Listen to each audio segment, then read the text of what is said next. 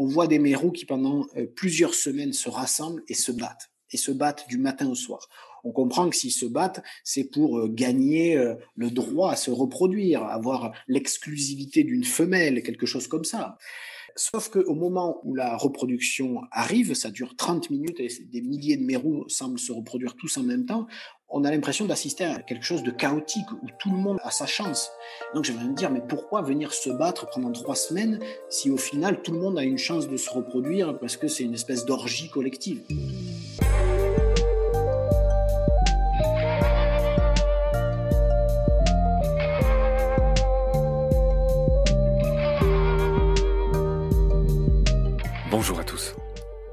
Cinquième et dernier épisode de notre rencontre avec Laurent Balesta le naturaliste et photographe sous-marin. Aujourd'hui, nous allons raconter les conditions de tournage du Mystère Mérou. En 2004, juste après l'expédition Gombessa 1, première du nom, concernant le célèbre et mythique Sélacanthe, Laurent se lance dans Gombessa 2. Comme vous le notez, Laurent a décidé de baptiser toutes ses expéditions Gombessa quelque chose, en hommage au Sélacanthe, Gombessa étant le nom comorien de ce poisson. L'expédition Gombessa 2 est cette fois dédiée à une espèce de mérou, Epinephelus polyphecadion, alias la loche crasseuse ou encore le mérou camouflage, camouflage grouper en anglais. Le tournage s'est déroulé dans l'atoll de Fakarava, en Polynésie française, pas loin de Tahiti. Deux semaines avant la pleine lune, ces mérous se rassemblent en masse pour se reproduire. Le mystère à résoudre était pourquoi ces poissons se rassemblent-ils si longtemps avant une reproduction qui semble ne durer qu'un éclair? Les mâles se battant pour être les premiers à fertiliser les œufs des femelles, pour assurer la transmission de leurs gènes. Mais pourquoi une si longue attente pour un acte aussi fulgurant? Au cours de cette expédition, et c'est sa marque de fabrique, Laurent bat un record de plongée en empruntant des techniques de plongée commerciale, qu'on appelle la plongée à saturation. Il reste 24 heures à 20 mètres de profondeur, en respirant des mélanges de gaz complexes, qui lui permettent de beaucoup raccourcir les fameux paliers de décompression, et donc de finir son exploit en restant quelques heures seulement en palier, contre 20 heures s'il avait plongé avec de l'air normal. L'air normal, l'air que nous respirons, je le rappelle, contient 21% d'oxygène 78% d'azote et 1% de gaz rare. Alors que les mélanges utilisés en plongée commerciale, baptisés l'hydréliox, sont en général composés d'hélium, d'oxygène et d'une petite part d'hydrogène. Avec cet exploit, Laurent a rejoint le club très fermé des aquanautes, un mot bien poétique qui a une signification très précise. Le terme aquanaute est dérivé des mots latins aqua, eau, et grec nautes, marin, navigateur. Il est voisin et inspiré du mot astronaute, vous l'avez pressenti. Et il désigne les explorateurs sous-marins en immersion de longue durée, plus de 24 heures. Un aquanaute n'est donc pas un simple plongeur sous-marin. C'est un plongeur qui demeure sous l'eau suffisamment longtemps pour que son organisme entre en équilibre avec les gaz sous pression qu'il respire. Et c'est ça qui s'appelle la plongée en saturation, essentiellement utilisée par les plongeurs commerciaux, ceux qui travaillent sous l'eau par exemple pour construire des stations pétrolières. Et les mélanges utilisés contiennent souvent de l'hélium, ce fameux gaz non réactif dans l'organisme, qui donne une voix de canard à ceux qui l'utilisent. Le titre d'aquanaute s'obtient après avoir passé une période d'au moins 24 heures donc en continu sous l'eau. Attention, un aquanaute n'est pas un sous-marinier qui lui est confiné dans une station ou un bathyscaphe ou un sous-marin dont l'atmosphère intérieure reste égale à la pression atmosphérique de la surface terrestre, soit un bar ou une atmosphère. Et vous savez que sous l'eau, tous les 10 mètres, il y a un bar en plus. À 10 mètres, la pression est de 2 bars, et à 100 mètres, la pression est de 11 bars, et ainsi de suite. Vous voyez que ça va vite. L'histoire des aquanautes est fascinante. L'un des premiers fut Robert Stenuit, qui a vécu 24 heures dans un cylindre immergé par 61 mètres de fond en 1962 au large de Villefranche-sur-Mer. Des astronautes comme le célèbre Alan Shepard devinrent également aquanautes pour s'entraîner à des missions spatiales. Alan Shepard, souvenez-vous, du film L'étoffe des héros, est le premier états-unien à avoir voyagé dans l'espace en 1961 et le cinquième à avoir foulé le sol lunaire en 1971. De 1962 à 1965, les équipages immergés des projets précontinents de Jacques-Yves Cousteau furent dénommés océanautes par le commandant, mais c'étaient de fait aussi des aquanautes. En juin 2014, le petit-fils du commandant Cousteau, Fabien, est devenu lui aussi aquanaute au cours d'un séjour de 31 jours dans Aquarius, l'unique laboratoire sous-marin du monde, immergé au fond de l'océan Atlantique par 20 mètres de fond, au large d'Islamorada, en Floride. Depuis 2001, les membres d'équipage des missions Nemo de la NASA deviennent aquanautes en participant à des simulations de missions spatiales dans ce même laboratoire Aquarius. Les Français Thomas Pesquet et Hervé Stevenin ont aussi rejoint en 2014 ce club très fermé. Mais pour l'heure, nous allons retrouver Laurent Balesta pour le dernier épisode de cette série. Salut Laurent. Bonjour. C'est le moment d'enchaîner sur euh, l'apport euh, que tu as donné sur le Mérou. On va parler de Gombessa 2, ton expédition, qui est intitulée aussi euh, Le Mystère Mérou. C'est une expé qui, si je suis bien informé, a eu lieu en juillet 2014. Pour ça, tu es allé à un endroit que tu connais bien et tu es retourné de très nombreuses fois. Tu es allé dans un atoll des Tuamotu qui s'appelle Fakarava. Tu as battu un record là-bas, c'est peut-être la première chose qu'on voudrait dire. tu l'as bien raconté. Tu as passé 24 heures sous l'eau. Voilà, et c'est un peu ça, on, avait dit ça dans le premier épisode, c'est-à-dire que tu mets un peu la, technique au service de ce que tu veux faire. Et donc tu as bien expliqué que c'est pas juste pour battre des records, c'était tu, as voulu voir ce qui se passait pendant un jour et une nuit. D'autant que c'est pas du tout le record. Si je voulais vraiment faire un record Guinness, il faudrait faire plus que 24 heures et peu importe la profondeur, ce qui est grotesque, hein, parce que finalement, ces records de temps de plongée, ça se passe dans 3 mètres d'eau, euh, sous des pontons, alimentés depuis la surface. Enfin, je, vraiment, je, bravo à ceux qui le font, hein, parce qu'il faut pour, pour pas s'ennuyer comme ça. Moi, ce qui m'intéressait, c'était d'être là où se trouvent ces mérous, donc au-delà de 20 mètres de profondeur. Or, euh, faire un cycle complet de 24 heures au-delà de 20 mètres, c'est une plongée à saturation, plus engagée qu'une plongée profonde à 100 mètres, hein, finalement. Je décompose les choses que tu dis. D'abord, avant toute chose, je voudrais juste me dire, c'est quoi comme espèce de mérou là-bas euh, euh? C'est Epinephelus polyfecadion, le mérou camouflage, qui est aussi appelé loche marbrée, qui fait quelques kilos euh, maximum et qui est solitaire, comme la plupart des mérous, comme tous les mérous, mais qui, une fois par an, euh, se rassemblent dans des endroits stratégiques que sont les passes, c'est-à-dire les chenaux qui relient les lagons à l'océan. Ils se rassemblent en quantité euh, phénoménale, plusieurs milliers d'entre eux, pour des reproductions collectives. C'est ce qu'on voit très bien dans ton film, ces rassemblements, effectivement, on va y venir. Et l'autre mot que je voulais que tu expliques, l'autre technique, c'est effectivement pour rester 24 heures sous l'eau, avec des mots simples, explique-nous comment tu fais. Déjà, tu ne respires pas de l'air, tu respires un mélange d'hélium avec très peu d'oxygène dedans, c'est ça? C'est vrai que par définition, 20 mètres, c'est pas profond, c'est pas très profond, mais dès qu'on veut y passer plusieurs heures, le niveau d'engagement devient plus important que si on allait quelques minutes à 120 mètres de fond. Et très vite, on se retrouve avec des heures et des heures de décompression obligatoire. Sur le papier, si j'appliquais des protocoles classiques, à partir du moment où j'avais passé 24 euh, heures à 20 mètres, il m'aurait fallu, soi-disant, 20 heures de plus pour remonter. Donc passer quasiment deux jours sous l'eau.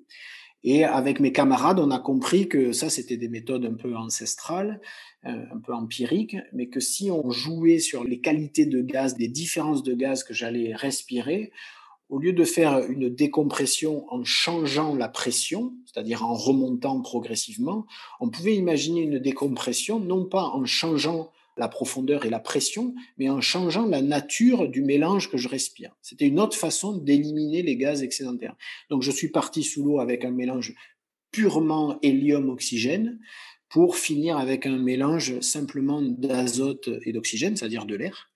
Et euh, simplement, il faut faire des bascules de ces deux gaz au bon moment pour éliminer quasiment toute la décompression de 20 heures et réduire ces 20 heures de décompression à seulement 2 heures. Donc au final, j'ai passé 24 heures euh, sous l'eau à plus de 20 mètres de profondeur, dont seulement 2 heures 20 de remontée. Voilà l'astuce qu'on avait mis en place et qui m'a permis du coup d'observer les mérous pendant un cycle complet, toute une journée, toute une nuit, et de mieux comprendre leur comportement. Je te remercie, c'est effectivement le premier défi technique qui a vraiment apporté quelque chose. Il y en avait un deuxième dans ce film, euh, c'est ces fameux ralentis à 1000 images par Ah oui. seconde. Je te laisse m'expliquer pourquoi vous avez eu besoin de ça. Là encore, il y a une vraie raison. Parce Euh, qu'à pour- l'œil nu, on voyait rien. À l'œil nu, c'était un chaos total. Il faut bien comprendre mon étonnement, ce que je ne comprenais pas. On voit des mérous qui, pendant euh, plusieurs semaines, se rassemblent et se battent. Et se battent du matin au soir. On comprend que s'ils se battent, c'est pour euh, gagner euh, le droit à se reproduire, avoir l'exclusivité d'une femelle, quelque chose comme ça, on imagine, ou même l'exclusivité d'un harem, pourquoi pas. Sauf qu'au moment où la reproduction arrive, ça dure 30 minutes et des milliers de mérous semblent se reproduire tous en même temps, on a l'impression d'assister à quelque chose de chaotique où tout le monde a sa chance. Donc j'aimerais me dire, mais pourquoi venir se battre pendant trois semaines si au final tout le monde a une chance de se reproduire parce que c'est une espèce d'orgie collective? C'était pas logique de dépenser autant d'énergie. J'avais envie de dire à ces pauvres mérous, mais venez la veille, les gars, ce sera plus simple. Vous, vous aurez plus d'énergie au moment de se reproduire. C'est parce que à l'œil nu, on voyait un chaos. Mais à 1000 images par seconde, avec des vidéos ralenties extrêmes, on voyait que c'était pas du tout chaotique. Et on voyait que ces mâles vainqueurs de ces semaines de combat, effectivement, n'avaient pas gagné l'exclusivité, mais avaient gagné la priorité. Et donc, ils avaient droit à une petite demi-seconde d'avance exclusive, comme ça, une seconde de priorité avec une seule femelle. Et seulement dans la demi-seconde qui suit, les autres mâles opportunistes, perdants sans doute des combats, venaient euh, eux aussi ensemencer les œufs de la femelle, ce qui donne une légère avance.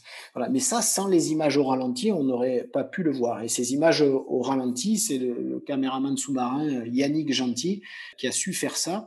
Et croyez-moi, c'est pas simple parce que quand un événement dure une, fraction de seconde et qu'on veut transformer cette fraction de seconde en une minute complète, eh ben, je vous assure qu'il il faut savoir tirer juste.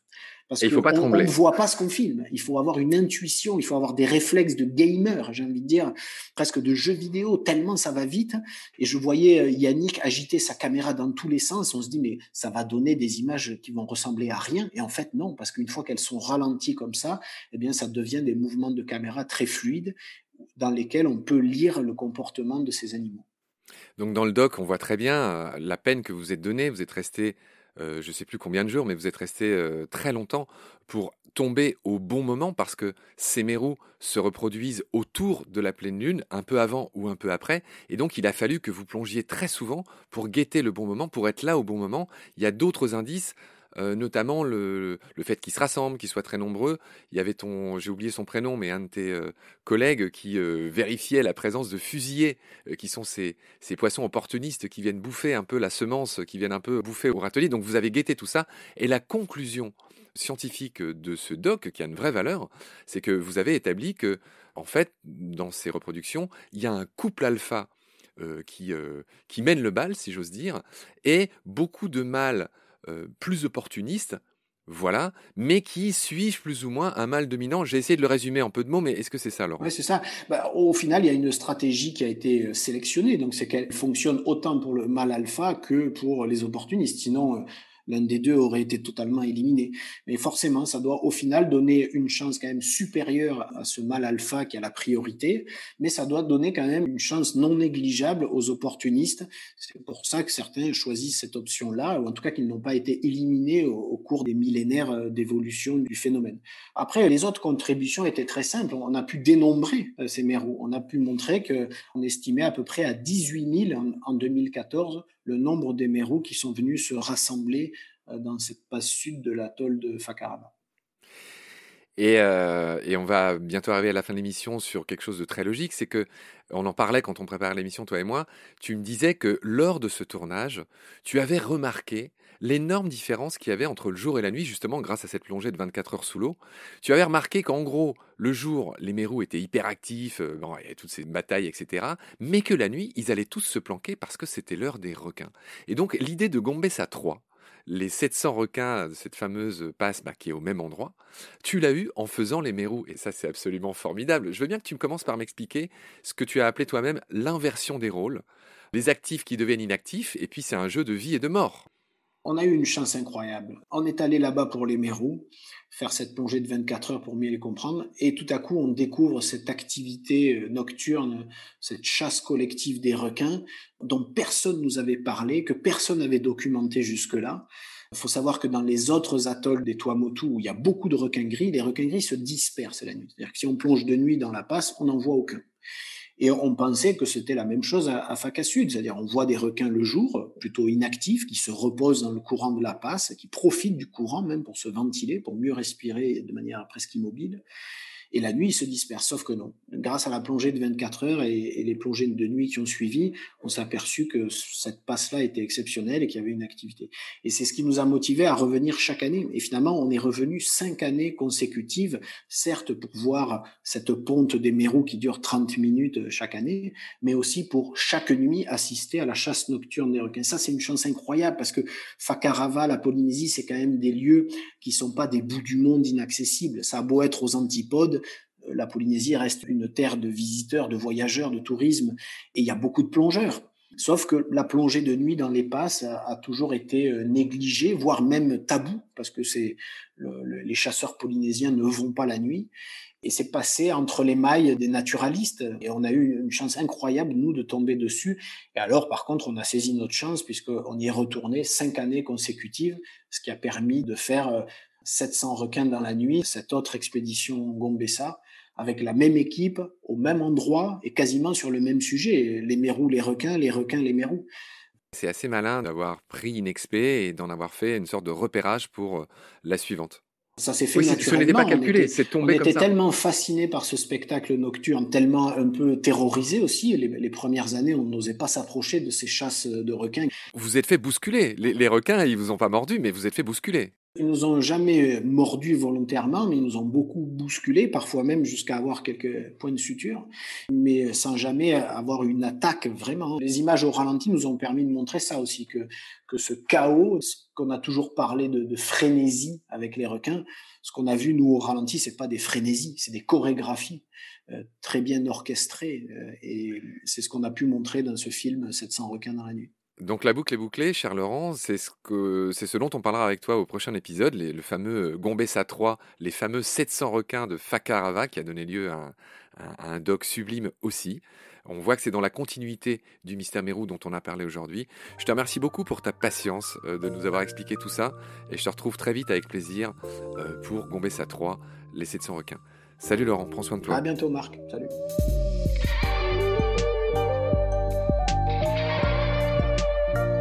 C'est la fin de cet épisode, merci de l'avoir suivi. Baleine sous gravillon est un média indépendant et natif, c'est-à-dire non soutenu par un grand groupe ou une production. Notre équipe se compose d'une douzaine de bénévoles, dont trois qui travaillent à beaucoup plus que plein temps. Nous avons la chance d'avoir un premier partenaire, Derven, une entreprise de génie écologique qui partage les valeurs de Baleine sous gravillon et qui travaille au service de la biodiversité. Mais pour continuer, nous avons aussi besoin de votre soutien. Et pour ça, il y a trois possibilités. D'abord, vous pouvez vous abonner, partager le lien, et si vous utilisez Apple Podcast, nous laisser des étoiles et surtout un avis. C'est anonyme, gratuit, et ça prend 12 secondes. Ensuite, vous pouvez faire un don sur Helloasso, même minime, Enfin, vous pouvez devenir partenaire ou nous aider à trouver des partenaires. Le dossier de presse et de partenariat de Baleine sous Gravillon est téléchargeable sur notre site baleinesousgravillon.com. Nous vous recommandons la visite de ce site où sont publiés de nombreux articles sur le vivant, ainsi que celle de notre compte Instagram sur lequel nous partageons chaque semaine les plus belles images d'un photographe animalier. Sans oublier notre chaîne YouTube.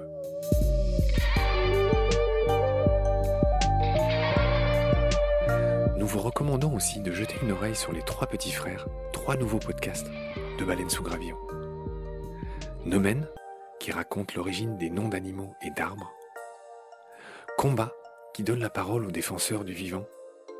Et Petit Poisson deviendra podcast, qui raconte la vie dans l'eau. Je remercie tous mes équipiers pour leur aide précieuse, sans oublier Frédéric Colazzina et Gabriel Dallen, les compositeurs du générique. À très bientôt pour de nouveaux épisodes. D'ici là, prenez soin de vous et de ce qu'il y a autour de vous. Merci, à bientôt.